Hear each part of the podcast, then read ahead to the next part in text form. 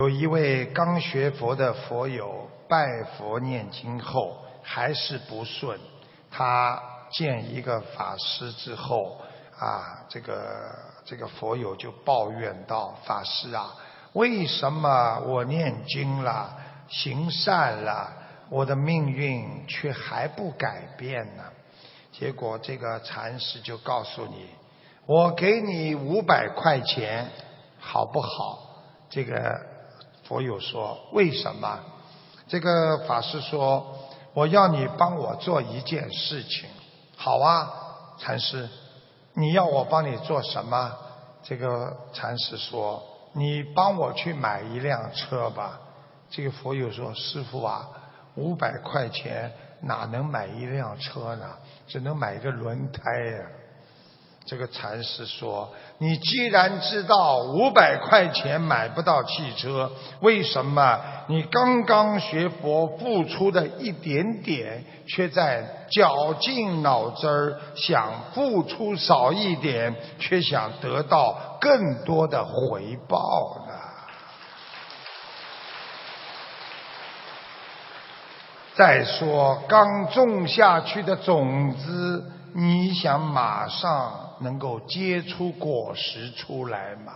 这就是很多人说，我家里设佛台了，我已经吃素了，我小房子已经开始念经了，为什么我还没有转变？那就叫五百块钱买汽车。人活在世界上要有智慧。啊，有智慧才能解决问题。贪心的人吃亏就在眼前。师父告诉你们一个啊，这个有智慧人的啊这个故事。有一个农民工的妻子，她非常的穷，她的丈夫借着钱坐车到城里去打工。但村里的人还嫉妒她，觉得她到城里去赚钱了，总是想看看她的出她的在城里的丑，偷偷的猜她的姓。家里仅有的一亩地没有人翻，公婆都干不动，妻子身体不好，还要看孩子，眼看地要干枯，不能长任何的。啊，蔬菜和水果，这个农民工非常的着急。见了妻子的信之后，他回了一封信说：“千万不要翻我们家的地呀，因为我们家地里埋藏着宝藏啊。”一个月之后，妻子回信说：“也不知道乡亲们怎么知道的。”他们把我们家的地翻了好几遍，累得了吐血，他们还在翻。现在整个地都翻好了，丈夫回信说：“那你就赶快播种吧。”后面还写上一句：“谢谢那些贪心的人呐。”我们做人，人在哪里不也不重要，关键的是要解决问题。我们在新的社会当中，面对人的贪念，要学会对治的方法。所以，我们要学会，更要学会对付自己贪心的方法，那就是要学会舍。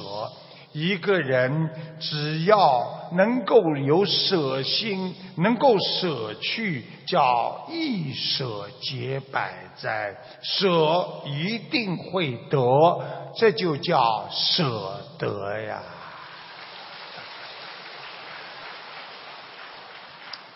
这个本来呢，啊，还有那个师傅呢，有一个。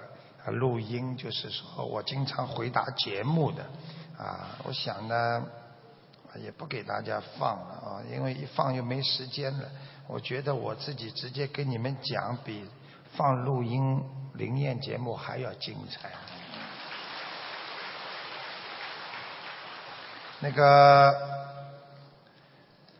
师傅呢想跟你们讲呢，我们人呐，如果不知道修行的人呐，叫愚痴，真的很可怜。你们去看看社会上很多人不知道修行，他真的很可怜，他一辈子就不知道在干什么，混呐混呐，混到四十岁、五十岁、六十岁，最后就结束了，七十岁走了。所以，我们人如果不修心，你说和畜生道没有两样，畜生道也是为了生存。人如果不修心，就是活在两大类里边，一个就是吃，一个就是睡，一直到死亡，和动物都是一样的。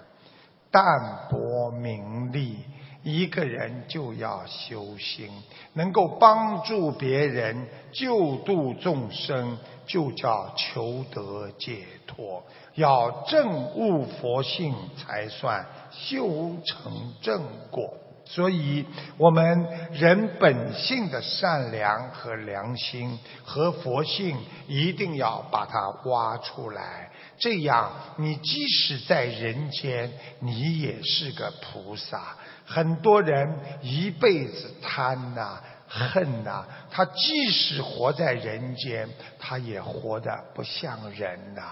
所以，一个人不管在哪里，只要你的境界到了菩萨的位置，你就是菩萨。你今天境界在鬼，像鬼一样的去偷偷摸摸的害别人、捉弄别人，你实际上就是一个鬼一样。